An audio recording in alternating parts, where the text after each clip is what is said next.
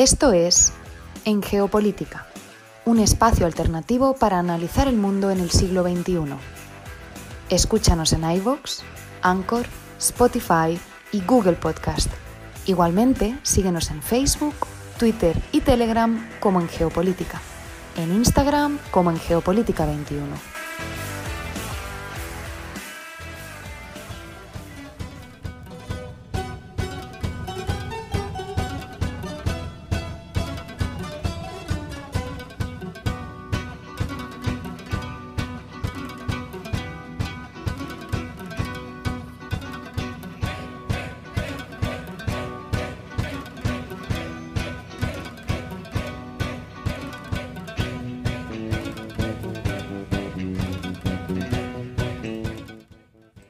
Con esta versión sinfónica de Rasputin abrimos el programa del día de hoy, domingo 28 de agosto de 2022.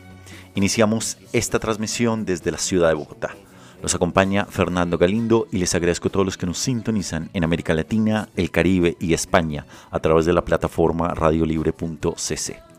Igualmente, saludamos a quienes nos escuchan como podcast en estas y otras geografías en iBox, Anchor, Spotify, TuneIn, Apple Podcast y Google Podcast. Esto es En Geopolítica, un espacio alternativo para analizar el mundo en el siglo XXI. Bienvenidos.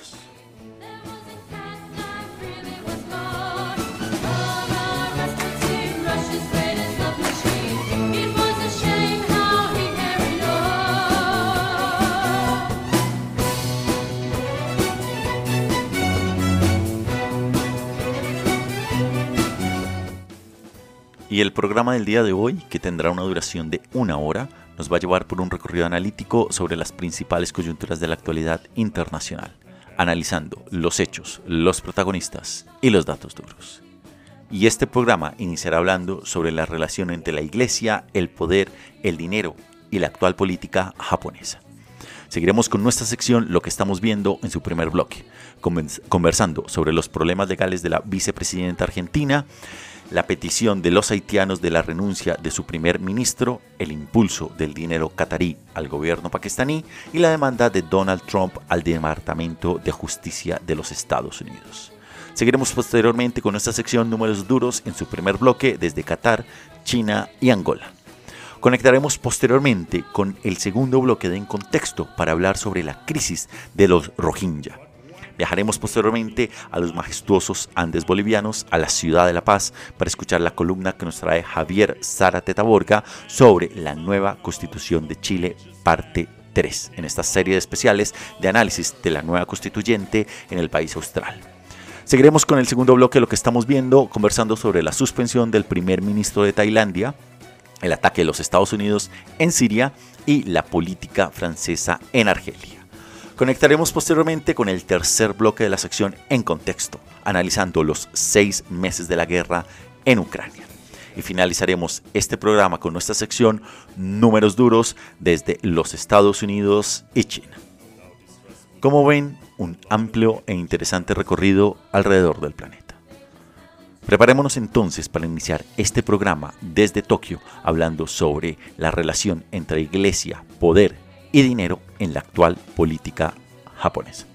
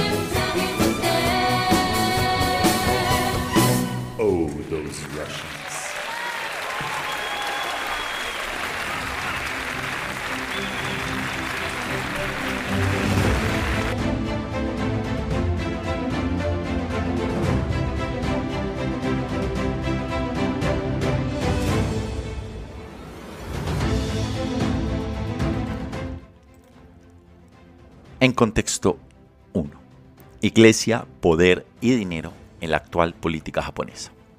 Cuando el primer ministro de Japón, Fumio Kishida, remodeló su gabinete por primera vez desde el asesinato del ex primer ministro Shinzo Abe a principios de este verano, esta respuesta respondió a la caída en su índice de aprobación. Su gobierno estaba luchando por controlar el aumento de las infecciones por COVID y la aguda inflación, pero también fue visto como un control de daños para los vínculos del Partido Liberal Democrático gobernante con la controvertida Iglesia de la Unificación. Kishida despidió a los ministros del gabinete vinculados al movimiento religioso de tipo culto nacido en Corea del Sur, cuyos miembros son conocidos como Munis, en honor a su fundador, Sun Myung Moon. Aunque el primer ministro también prometió que solo nombraría a futuros miembros del gabinete que aceptaran revisar su relación con la iglesia, esto no fue suficiente. Después de que su popularidad cayera 16 puntos porcentuales en solo un mes hasta el 36%, su nivel más bajo desde que llegó al poder, Kishida exigió esta semana a todos los miembros del gabinete que revisaran sus vínculos pasados con mencionado grupo religioso. Los Munis saltaron a la palestra pública después de que el presunto asesino de Shinzo Abe culpara a mencionada iglesia de la ruina financiera de su familia. La revelación de que más de 100 políticos nacionales, la mayoría de ellos legisladores del PLD, el Partido Liberal Democrático, actual gobernante, tienen vínculos con la Iglesia también supuso una desagradable sorpresa para la opinión pública, especialmente porque la constitución japonesa exige la separación de la Iglesia y el Estado. Kishida destituyó al entonces ministro de Defensa Nobuo Kishi, hermano menor de Shinzo Abe, que no era miembro de la iglesia, pero que sí recibió ayuda de mencionada iglesia en las pasadas elecciones. Lo mismo ocurrió con Koichi Haguida, que fue sustituido como primer ministro de Economía. El asesinato de Shinzo Abe provocó una protesta pública contra el poder político de mencionada iglesia. Según una reciente encuesta, casi el 90% de los japoneses quiere que el partido gobernante explique mejor sus vínculos con los Munis. Sorprendentemente, menos del 7% acepta la explicación de Kishida de que no hay ninguna relación organizativa entre el PLD y la iglesia. Y es que desde la remodelación, al menos 20 de los 54 legisladores nombrados como adjuntos a los miembros del gabinete han confirmado sus vínculos con los Munis. Pero Kishida no está cortando los lazos por completo. Por ejemplo, el destituido Kishi se convertirá probablemente en asesor especial del primer ministro en cuestiones de seguridad nacional, sirviendo de hecho como línea directa con Kishida y a Hagida se le ha pedido que dirija el Consejo de Investigación Política del PLD, un influyente cargo en mencionado partido. La remodelación del gabinete fue un movimiento clásico en la política japonesa para cambiar un ciclo de noticias negativas, ha comentado el experto en Japón del Eurasia Club, David Bolin. Pero esta vez el pueblo japonés ha exigido muchas más explicaciones. Es más, el primer ministro sabía que los sustitutos de muchos de los ministros destituidos llevaban parte del mismo bagaje, lo que para Bolin no terminó siendo ninguna sorpresa. En otras palabras, los Munis no están realmente fuera del poder, al menos no todavía. Y Kishida, en ese sentido, se encuentra metafóricamente hablando entre la espada y la pared. El primer ministro tiene que elegir entre nombrar a personas con experiencia, a pesar de sus vínculos pasados con la iglesia, o personas sin experiencia que estén libres de la mancha de los Munis. Aún así, el público japonés claramente quiere una suerte de ruptura mucho más clara.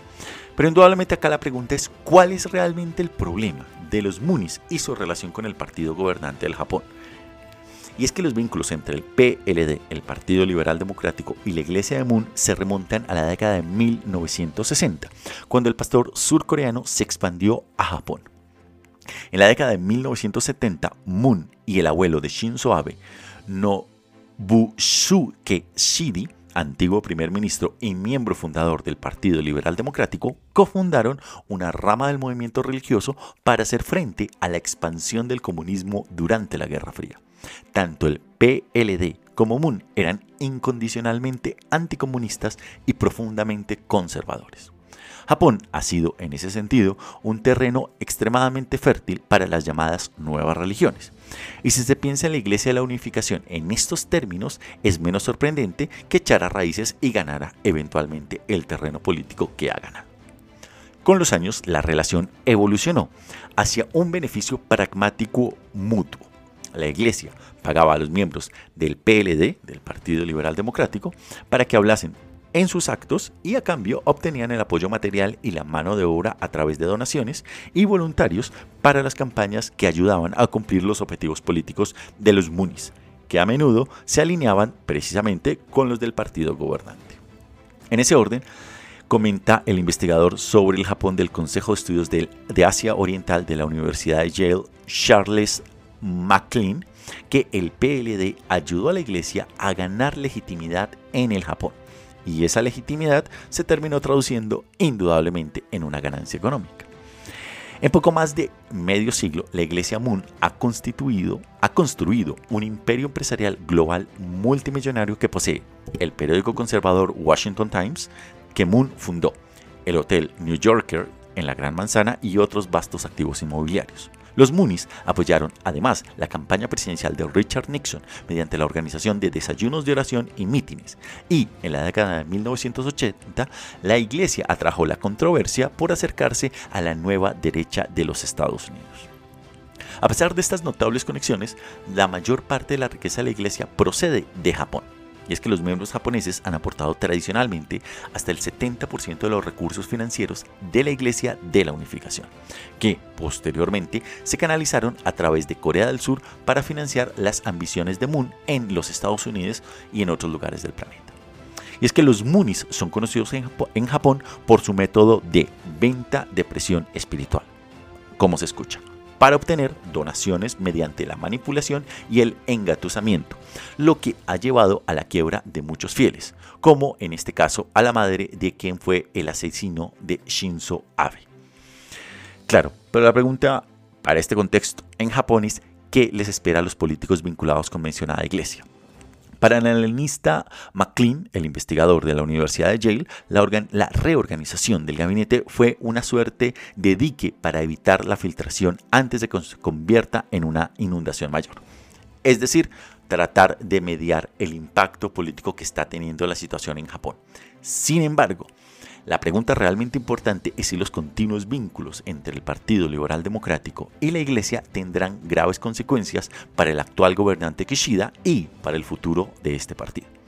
Y es que, curiosamente, el opositor Partido Democrático Constitucional ya ha denunciado que la remodelación de Kishida termina siendo un encubrimiento lo curioso es que una docena de legisladores del CPD, en este caso del Partido Liberal Democrático Constitucional, han admitido a su vez tener vínculos con la Iglesia. Sin embargo, el Partido Liberal Democrático ha recibido la mayor parte de las críticas porque precisamente ha gobernado Japón durante la mayor parte de la historia de la posguerra de este país. Y es que el solapamiento de la religión en la política y los negocios es una práctica habitual en Japón donde unos 180 mil grupos están registrados oficialmente como corporaciones religiosas. El PLD es solo uno de los muchos partidos que emplean la religión para recaudar los fondos y los votos necesarios para así ganar legitimidad política y votos en las elecciones. Por ejemplo, el Comeito quien es un partido socio de la coalición menor del Partido Liberal Democrático desde el año de 1999, obtiene casi todo su apoyo financiero del grupo budista Soka Gakkai, con 8 millones de seguidores solamente en Japón. En ese orden, el PLD y su socio, el Komeiko, han obtenido una tensa alianza en el pasado y con el intenso escrutinio sobre la implicación del PLD con la iglesia, el Komeito puede, sentir una mayor amenaza para su supervivencia.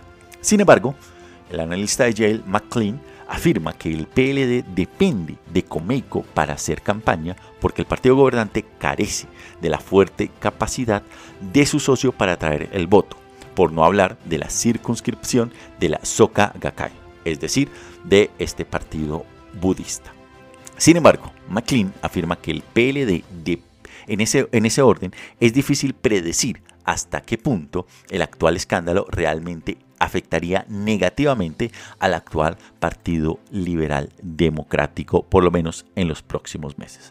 Esto indudablemente ha terminado de elevar las tensiones de cara al funeral de Estado de Shinzo Abe que tuvo lugar precisamente ayer 27 de agosto. Sin embargo, los Munis no son solo una de las crecientes problemas para el actual primer ministro Kishida. Y es que junto con el COVID, el aumento de la inflación, los ciudadanos japoneses han empezado a solicitar muchísima más acción del actual gobernante. Y este vínculo entre el Partido Liberal Democrático y los Munis termina afectando parte de la gobernabilidad. En ese sentido, el principal foco de atención del actual gobernante japonés deberá ser la economía, el cual es con diferencia el mayor problema. Sin embargo, no deja de ser curioso cómo en uno de los países del primer mundo, en este caso Japón, el vínculo entre iglesia, poder y dinero termina siendo no solo evidente, sino absolutamente fundamental para entender tanto la política interna del país como la estabilidad y el acceso al poder, en este caso, en el Japón.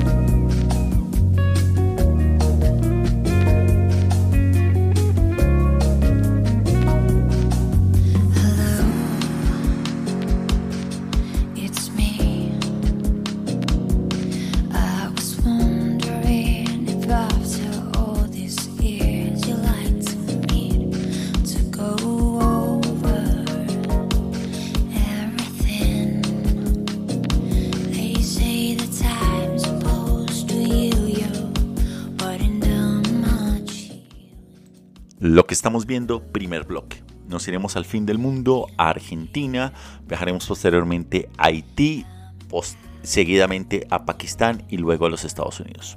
Iniciamos en Argentina.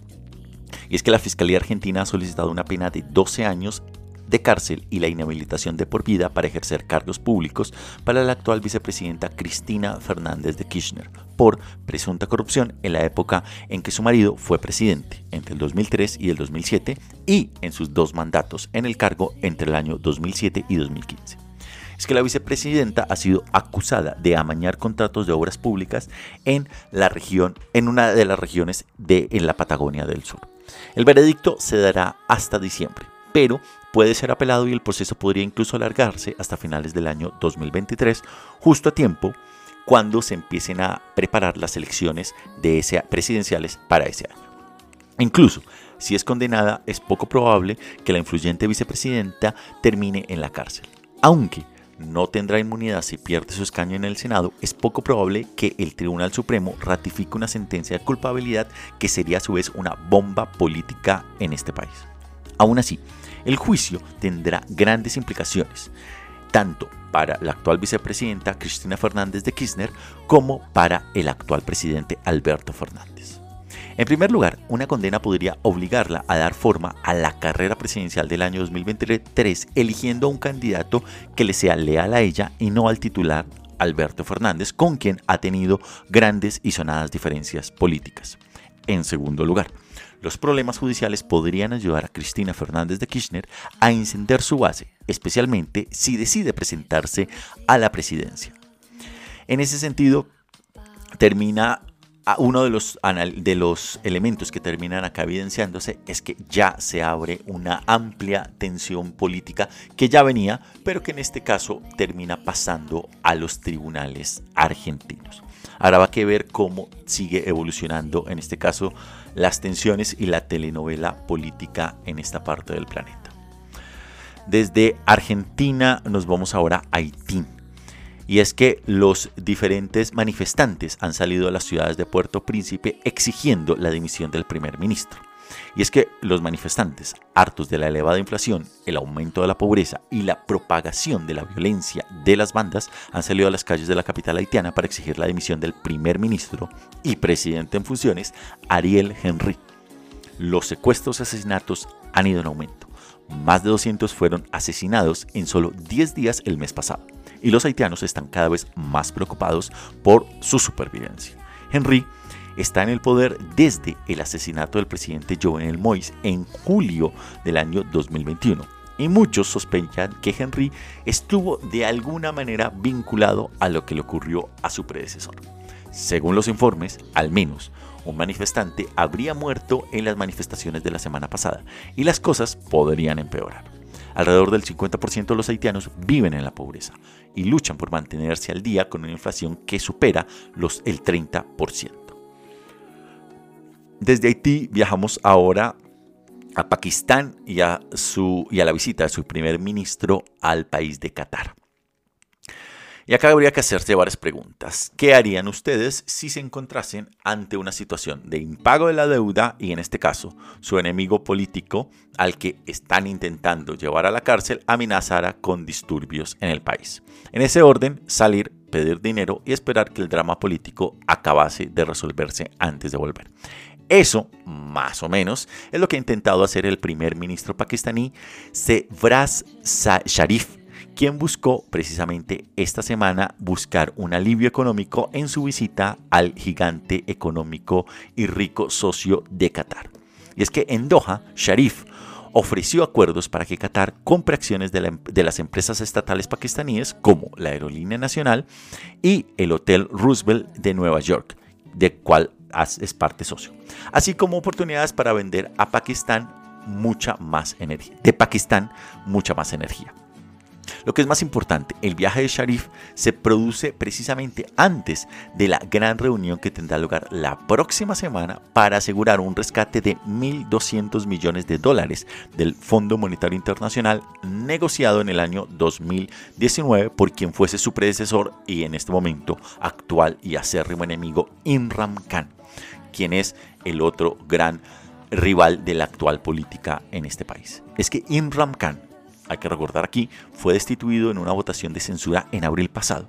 Ha sido acusado de violar la ley antiterrorista por amenazar al Poder Judicial en un encendido discurso y en ese orden, este ex primer ministro a su vez ha sido citado para comparecer ante el tribunal para responder a su acusación el próximo 31 de agosto. Y en consecuencia, sus partidarios han respondido rodeando su residencia para impedir una posible y probable detención. En ese orden, el exministro Imran Khan, si llegase a ser condenado, se enfrentaría a una prisión de pena y a una inhabilitación política de por vida. Pero además terminaría generando una posible nueva gran crisis política en este país. Y desde Pakistán y las tensiones políticas, allí nos vamos ahora a los Estados Unidos. Y es que Donald Trump ha demandado al Departamento de Justicia de este país para evitar que el, FBI revise los documentos sustraídos a principios de este mes de la casa del expresidente estadounidense. Los materiales fueron recuperados como parte de una investigación sobre si Donald Trump los manejó mal, aunque él dice que no ha hecho en consecuencia nada malo que los documentos fueron a su vez desclasificados, y es que la demanda solicita que un abogado independiente revise mencionados documentos para ver si alguno está protegido por el privilegio ejecutivo. Dado que Trump es un probable candidato presidencial para el año 2024, la demanda advierte que la aplicación de la ley no puede ser utilizada como un arma con fines políticos. Los funcionarios del Departamento de Justicia dicen que la orden de registro fue autorizada por el Tribunal Federal al encontrar la posible, la causa probable requerida y tendrán su oportunidad de abordar la demanda en los tribunales. Mientras tanto, el juez que aprobó la orden de registro aún está decidiendo si permite que, sal, que se hagan públicas las pruebas presentadas como justificación de mencionado registro de la propiedad del ex expresidente de los Estados Unidos.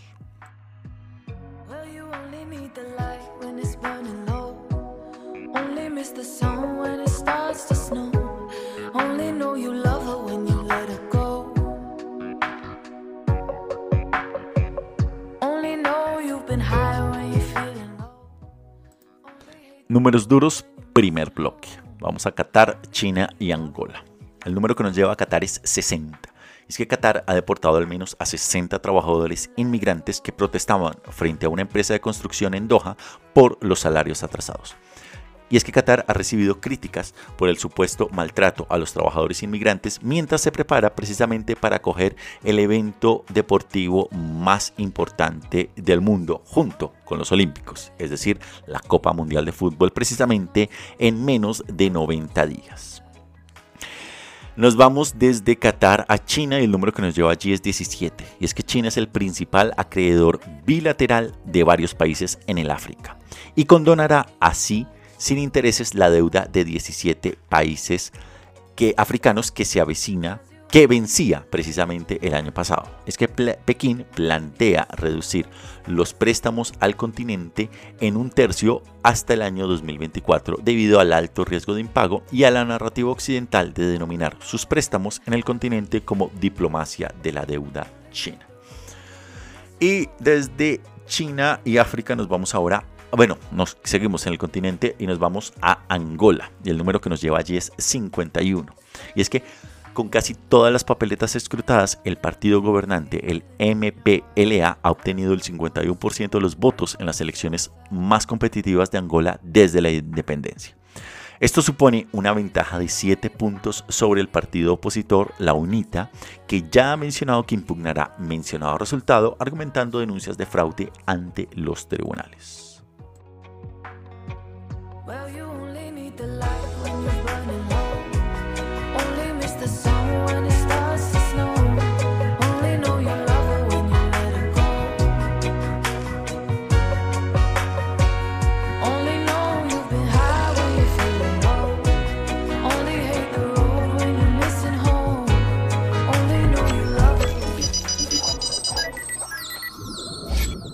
No se muevan.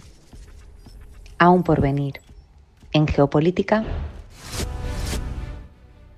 Nos iremos con el segundo bloque en contexto, hablando sobre la crisis rohingya y viajaremos posteriormente a los majestuosos Andes bolivianos para analizar la nueva constitución de Chile, parte 3, por parte de Javier Zárate Taborca.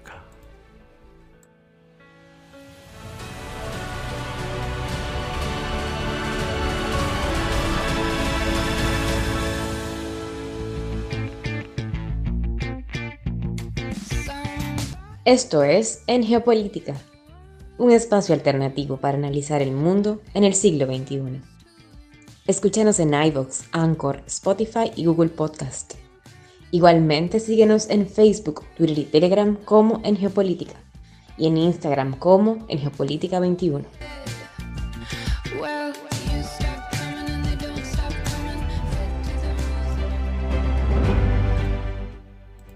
En contexto 2 la crisis rohingya.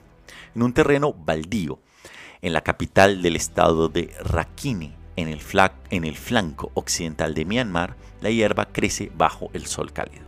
Alguna vez hubo allí alguna casa, aunque todos estos rastros han desaparecido.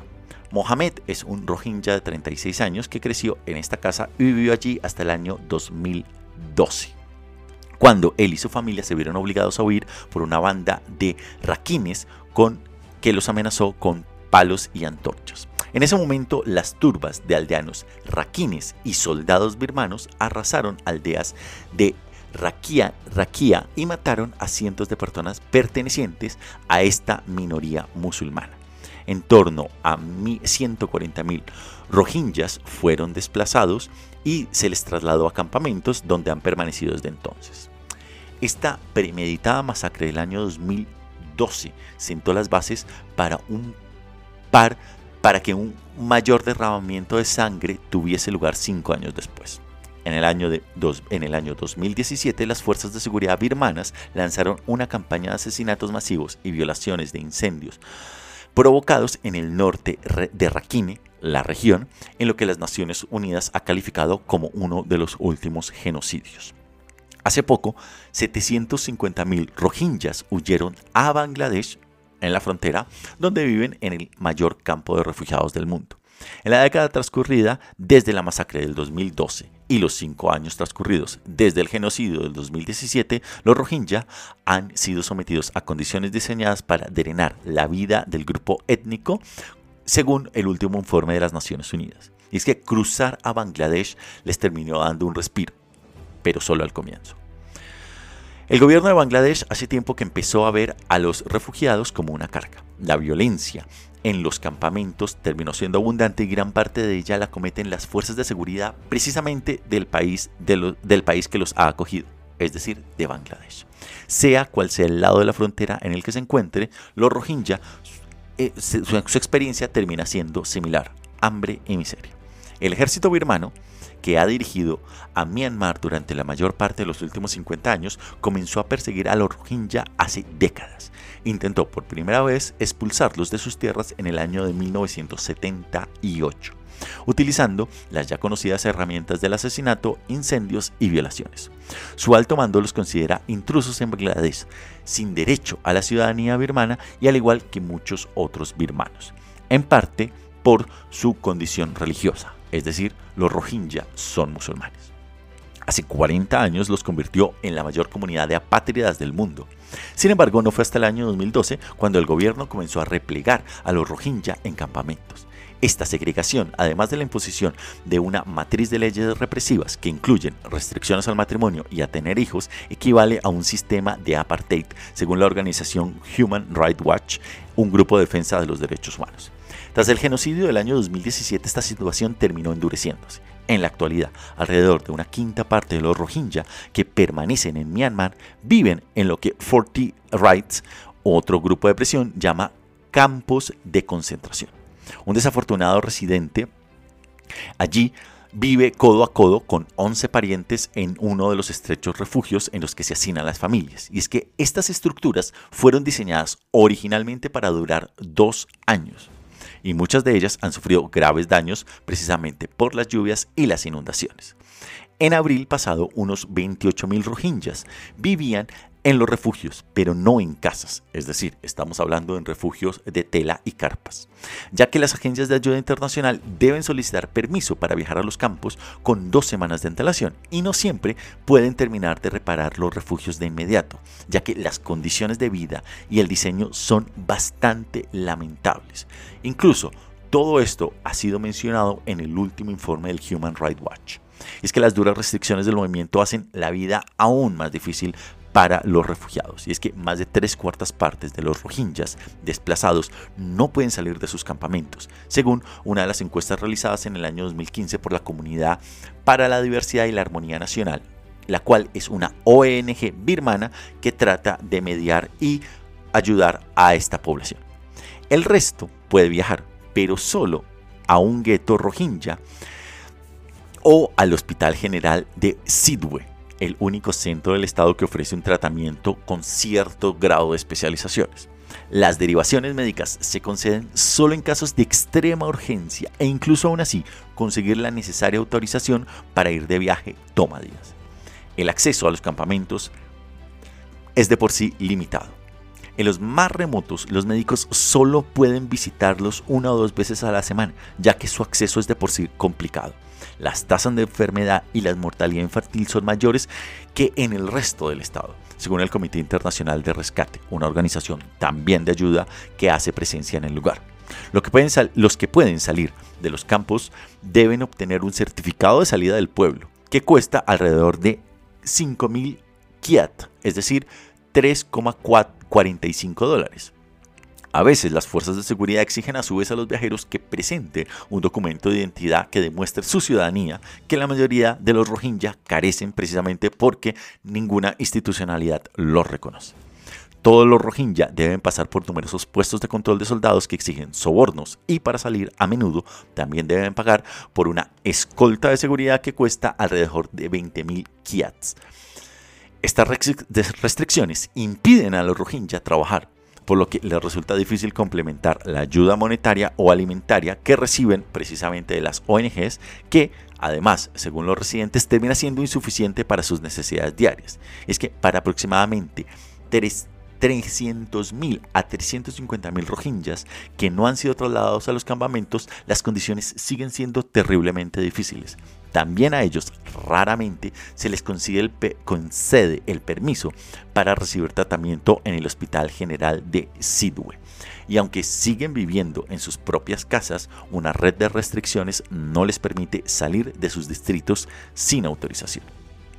Los soldados que imponen el toque de queda lo hacen entre las 6 de la tarde y 6 de la mañana. Y en ese las normas limitan las reuniones del público a un máximo de 5 personas. El incumplimiento de estas normas dan lugar a palizas y a detenciones. Estas condiciones, a su vez, están calculadas para provocar la muerte lenta de los Rohingya. Y su número en Myanmar, en consecuencia, se ha reducido drásticamente.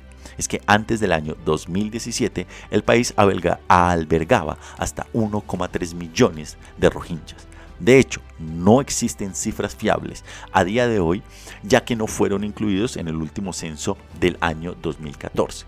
Pero se calcula que la población estaría cercana a los 600.000 habitantes, es decir, cerca de la mitad han fallecido. La mayoría terminó huyendo a Bangladesh, pero la situación fue mejor hace cinco años y las cosas han cambiado ahora radicalmente. Y es que hay una suerte de paralelismos desalentadores entre las experiencias de los Rohingya en el estado de Rakhine, en Birmania, así como el de los refugiados ahora en Bangladesh. Al principio los refugiados podían trabajar en los pueblos de los alrededores, pero posteriormente se empezó a solicitar permisos para salir de los campamentos, esto ya estando en Bangladesh. Las tiendas y las escuelas de los campos fueron demolidos a principios de este año por las autoridades de Bangladesh que han prohibido a su vez el trabajo remunerado y la educación privada. Y es que los refugios tampoco han cambiado, no han terminado de cambiar libertad por seguridad. Los grupos militantes y las bandas criminales que operan en los campos cometen regularmente asesinatos, secuestros y robos. Las fuerzas de seguridad de Bangladesh cometen gran parte del terror, según también parte de los informes de los grupos de defensores de derechos humanos en la región. El batallón de la Policía Armada, la unidad especializada de seguridad de los campamentos, actúa con impunidad. Comenta el director de la Comisión Asiática de Derechos Humanos, un grupo de presión con sede en Tailandia. En esa consecuencia, el batallón ha atropellado a niños e incluso ha violado a mujeres, según el último reporte es que las fuerzas de Bangladesh son tan brutales, comenta el informe. Y el problema se alarga, ya que mientras el ejército birmano esté en el poder, de la en el poder la situación de los Rohingya seguirá siendo grave en su país, Birmania, pero tampoco termina siendo mejor ahora en Bangladesh, que ya empezó a rechazarlos. Al menos y en ese orden incluso comparan los campos de refugiados con campos de concentración y comentan que en, ese sentido los presos en una cárcel tendrían un conocimiento de la duración de su pena. Sin embargo, en el caso de los Rohingya no saben si serán en ese sentido, entre comillas, liberados alguna vez. Incluso si lo fuesen, muchos no tendrían un hogar realmente al cual regresar. Y las autoridades arrastraron hace tiempo las ruinas de las casas y vendieron estos terrenos para promotores inmobiliarios, lo que terminó de facilitar la eliminación de todo rastro del grupo, tanto en Birmania y ahora en Bangladesh, que terminan presos precisamente de una política gubernamental que empezó a rechazarlos. El caso de los Rohingya termina siendo uno de los últimos casos de genocidio más desconocidos en el mundo. En este caso, un grupo musulmán en Birmania que ha sido eh, sistemáticamente reducido y eliminado. Es decir, ha terminado siendo uno de los mayores genocidios en los últimos años.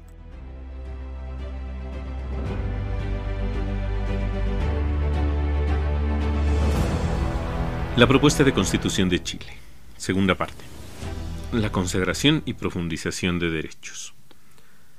La propuesta trabaja a profundidad la idea de las libertades individuales y colectivas, garantizando la libertad de religión, pensamiento, conciencia y cosmovisión. Ese derecho incluye la libertad de profesar y cambiar de religión o creencias y de ejercerlas en espacios públicos y privados, pudiendo expresar y opinar por cualquier forma y medio, ratificando la laicidad de el Estado chileno. Se promueve también la libertad de expresión y opinión por cualquier forma y medio, la de prensa, promoviendo el pluralismo de los medios, y la diversidad de la información, prohibiéndose absolutamente la censura previa.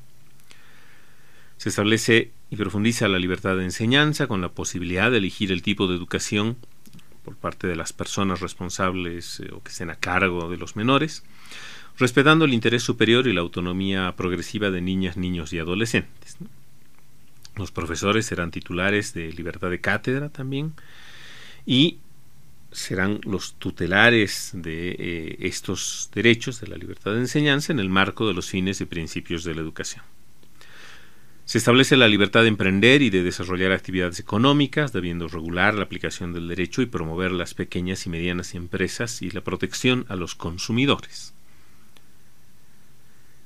La propuesta consagra la igualdad de género, con democracia paritaria, por lo que todos los órganos del Estado, empresas públicas, semipúblicas, órganos autónomos, etc., deben tener una composición paritaria con al menos el 50% de sus integrantes mujeres. Se establece un derecho a una vida libre de violencia de género y el Estado se constituye en garante y promotor del derecho de mujeres, niñas, diversidades y disidencias sexuales a una vida libre de violencia debiéndose trabajar para erradicar todo tipo de violencia de género y brindar atención, protección y reparación integral a las víctimas. Consagra un nuevo derecho hasta ahora no constitucionalizado en ningún país, y en esta cápita en concreto hace referencia a la necesidad de garantizar que todas las personas tengan el derecho a un espacio digital, entendemos redes sociales, libre de violencia, dando especial protección a mujeres, niñas, niños, jóvenes y disidencias sexuales. Volverá a tocar el tema del derecho al espacio digital más adelante. Se ratifica el derecho a la identidad en todas las dimensiones y manifestaciones, incluyendo las características sexuales, expresiones de género, nombre, orientaciones sexoafectivas, y el Estado se constituye en el garante de ese pleno ejercicio que debe desarrollar a través de acciones afirmativas, procedimientos y normativa. Se garantiza el ejercicio de los derechos sexuales y, reproductivos sin discriminación con enfoque de género, inclusión y pertinencia cultural, y el derecho de acceder a información, educación, salud y a la prestación de servicios y otras prestaciones requeridas para ello. Se asegura que todas las mujeres, y aquí generó una discusión sobre el término, personas con capacidad de gestar, haciendo esta referencia doble de mujeres y personas con capacidad de gestar, se les asegura las condiciones para un embarazo, su interrupción voluntaria, el parto, la maternidad voluntarios, protegidos, se garantiza el, que deben beneficiarse con todo progreso científico para ejercer justamente ese derechos, debiendo regulárselo en ley. Concluye toda esta parte de eh, derechos vinculados a al género, a la libertad de género y demás, estableciendo que la justicia debe tener un enfoque de género para prevenir, sancionar y erradicar la violencia contra las mujeres, disidencias y diversidades sexuales. Otro, en otro capítulo, el país se declara protector de naturaleza, de la naturaleza y el medio ambiente, para lo que se compromete a adoptar medidas para prevenir, adaptar y mitigar los riesgos provocados por la crisis climática y ecológica, promover el diálogo, cooperación y solidaridad entre países para afrontar la crisis y proteger en general la naturaleza. Se establece un derecho a un ambiente sano y ecológicamente equilibrado. Y se define el principio de responsabilidad ambiental por el que cualquier persona que daña el medio ambiente debe repararlo, además de las sanciones administrativas penales o civiles que le puedan corresponder. Se promueve la educación ambiental que permita crear una conciencia ecológica, se establece el derecho humano al agua y el saneamiento tanto para las actuales como para las futuras generaciones, en el entendido de las crisis del agua que puedan venir en los años siguientes. Para ello se va a establecer un estatuto constitucional de las aguas por el que el Estado debe proteger las aguas en todos sus estados, fases y ciclo natural, velando por un uso razonable y creando una institucionalidad específica para regular este derecho. Se protegerán glaciares y el entorno glaciar, los suelos congelados y sus funciones ecosistémicas, prohibiéndose en, las, en estas zonas toda actividad minera. Las áreas protegidas también estarán contempladas en un sistema nacional único, integral y bajo manejo técnico para garantizar su preservación, restauración y conservación, trabajando también participativamente con las comunidades locales y las entidades territoriales. Finalmente, y esta es una innovación también de esta Constitución, reconoce los derechos de los animales, que son sujetos de especial protección por ser seres sintientes, que sienten, con derecho por tanto a vivir sin maltrato y debiendo promover y enseñar la empatía y el respeto a estos seres. En la siguiente entrega terminaremos de resumir los contenidos de la propuesta constitucional.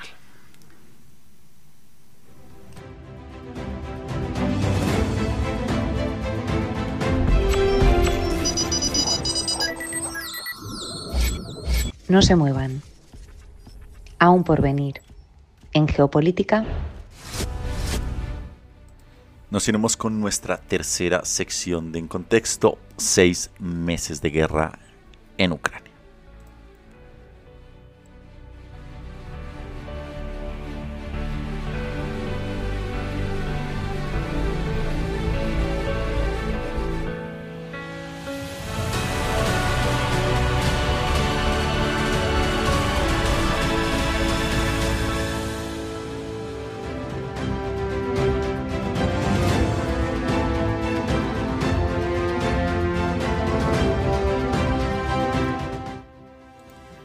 Contexto 3. Seis meses de guerra. El miércoles se cumplieron 31 años desde que Ucrania declaró su independencia de la antigua Unión Soviética. Pero también fue el aniversario de los seis meses en los que Rusia ha devuelto la guerra a Europa con su invasión a Ucrania. La Unión Europea y los Estados Unidos respondieron prometiendo ejercer la máxima presión sobre el Kremlin para que los militares rusos se retirasen. Hasta ahora los resultados han sido desiguales que ha ganado y perdido ambas partes desde que estalló la guerra. Desde el punto, démosle una mirada desde el punto de vista ruso y posteriormente desde el ucraniano. Desde el punto de vista ruso, en primer lugar, el territorio. En los últimos meses, Rusia ha conseguido algunas ganancias territoriales significativas en el este y sur de Ucrania.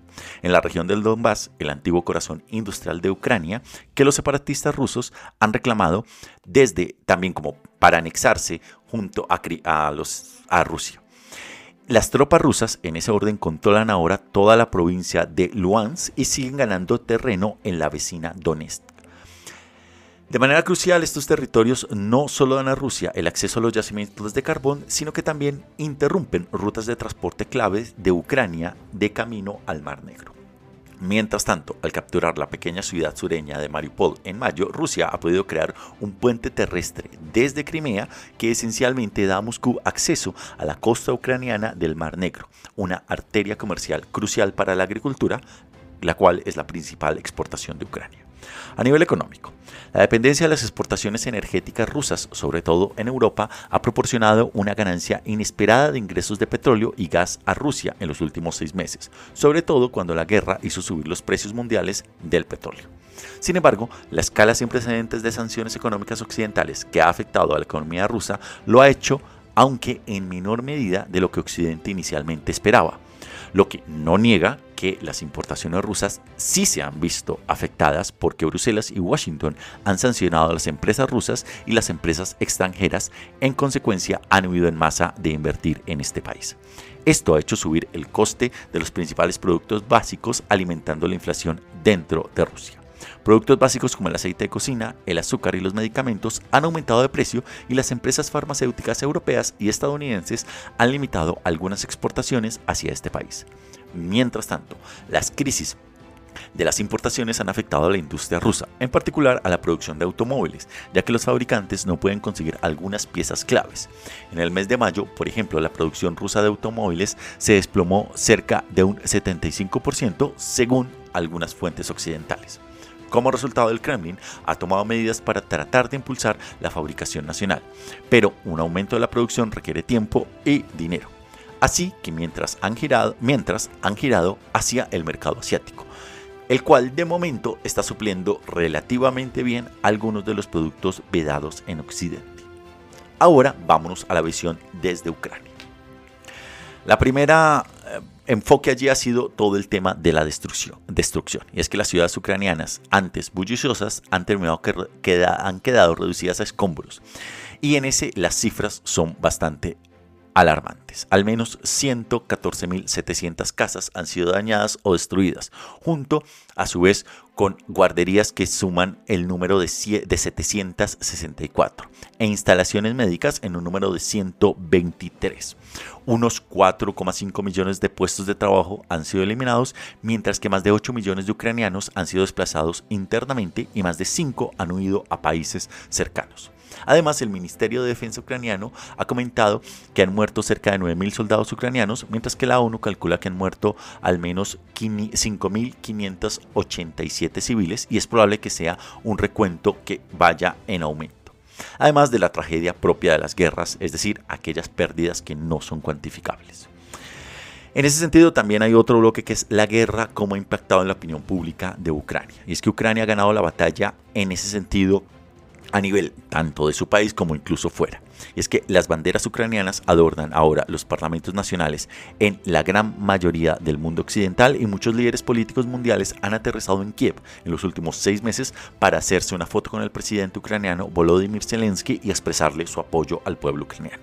De hecho, la percepción de que Rusia amenaza no solo la seguridad de Ucrania, sino la propia democracia, ha empujado a los líderes europeos a acoger a Ucrania como miembro pleno de derecho de la comunidad europea en general.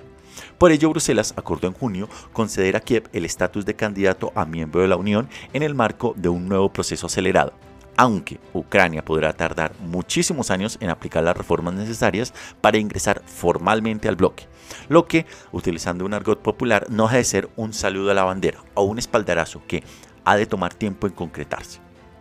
Aunque del lado militar sus acciones sí han sido concretas, ya que la Unión Europea y los Estados Unidos han proporcionado a Ucrania armamento sofisticado, incluyendo misiles de precisión de largo alcance, para repeler los avances rusos junto con formación militar, especializada que Ucrania ha utilizado para reforzar sus capacidades. ¿Qué podría esperarse de aquí al corto plazo? De cara al invierno, a los rusos les espera que la caída de los precios del petróleo y del gas pueda hacer mella en su capacidad económica. Para los ucranianos, la gran preocupación es si Occidente considerará que la alta inflación y los costes de energía que van a terminar pagando sí o sí sus ciudadanos son un precio demasiado alto para seguir apoyando incondicionalmente a Kiev, dejándolos eventualmente a su suerte. En resumen, lo que parecía poco probable incluso a inicios de este año, cumple ahora seis meses, con un panorama que ha modificado varios elementos de la política internacional y, esta, y está impulsando una reconfiguración de la globalización, priorizando lo que en inglés se ha mencionado como la friendshoring, un acrónimo de moda para la estrategia comercial de ejecutar cadenas de suministro solo a través de países que son socios políticos cercanos. De otro lado, la idea de hablar de negociaciones de paz de momento ha quedado de lado. Todo indica que en el corto plazo ambos bandos prefieren extender sus ataques hasta que sus posiciones sean mucho más beneficiosas para iniciar un proceso que, lleve al fin de este conflicto. Varios analistas ya han mencionado en ese orden que no confían que esto ocurra sino hasta inicios del año 2023.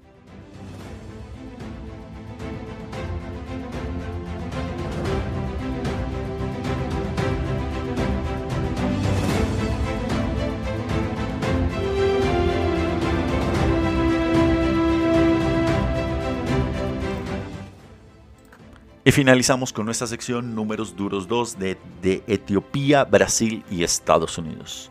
En Etiopía nos vamos con el número 12 y es que se han reanudado los intensos combates entre las fuerzas etíopes y los combates en la región norteña del Tigray por primera vez en 12 meses.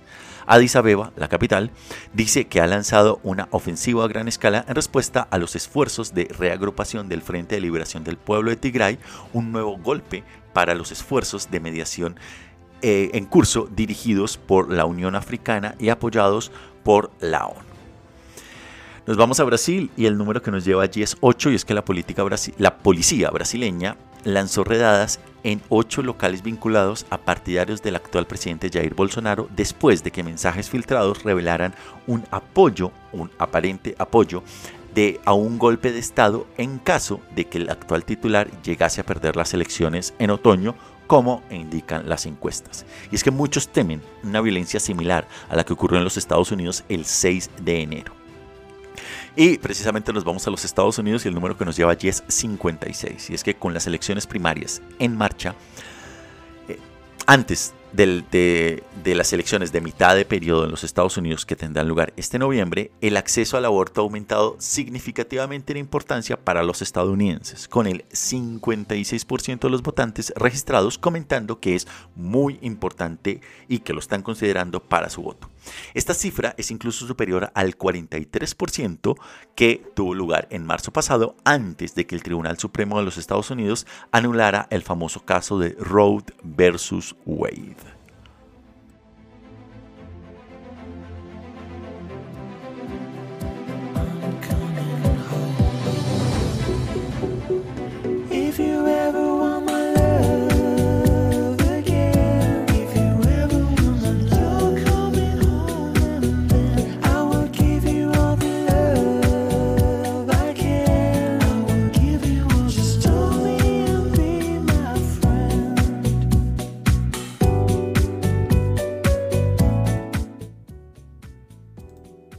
Y de esta manera llegamos al final del programa del día de hoy. Tuvimos un recorrido alrededor del planeta que inició en Tokio. Estuvimos hablando sobre esta relación entre la iglesia, el poder, el dinero y la actual política japonesa. Nos fuimos con lo que estamos viendo en su primer bloque, hablar sobre los problemas legales de la vicepresidenta argentina, la petición de renuncia de los haitianos a su primer ministro, el impulso del dinero catarí al gobierno de Pakistán y la demanda de Donald Trump al Departamento de Justicia. Seguimos posteriormente con nuestra sección números duros también en su primer bloque desde Qatar, China y Angola para conectar con nuestra segunda sección de En Contexto hablando sobre la crisis rohingya, el último genocidio que ha tenido lugar en los últimos años. Conectamos posteriormente con la ciudad de La Paz y viajamos a los majestuosos Andes bolivianos para escuchar la columna que nos trajo Javier Zárate Taborga en este especial de análisis sobre la nueva constitución chilena, parte 2. Continuamos posteriormente con el tercer bloque en contexto, seis meses de guerra que han ganado cada ganado y perdido cada uno de los bandos, en este caso Rusia y Ucrania. Y finalizamos con esta sección de números duros desde Etiopía, Brasil y los Estados Unidos. Les agradezco a todos ustedes por su sintonía y por escucharnos a modo podcast en diferentes lugares del planeta. Les invitamos a que si no lo están, se suscriban gratis en cualquiera de las plataformas. Como saben, iBox, Anchor, Spotify, TuneIn, Apple Podcast y Google Podcast a que nos sigan en nuestras redes sociales, nos encuentran en Facebook, Twitter, Telegram e Instagram y también a que nos visiten en nuestra web en geopolítica.com. Asimismo, si quieren contactarnos o dejarnos algún tipo de mensaje, lo pueden hacer a nuestro email en geopolítica.podcast.gmail.com. Igualmente, si les gusta el programa y quieren apoyarnos, les invitamos a que dejen sus likes o comentarios y a que lo compartan en sus redes para así seguir llegando a más personas. Yo me despido aquí, los acompañó Fernando Galindo desde la ciudad de Bogotá. Les deseo un feliz resto de semana y nos encontramos en la siguiente emisión. Hasta la próxima.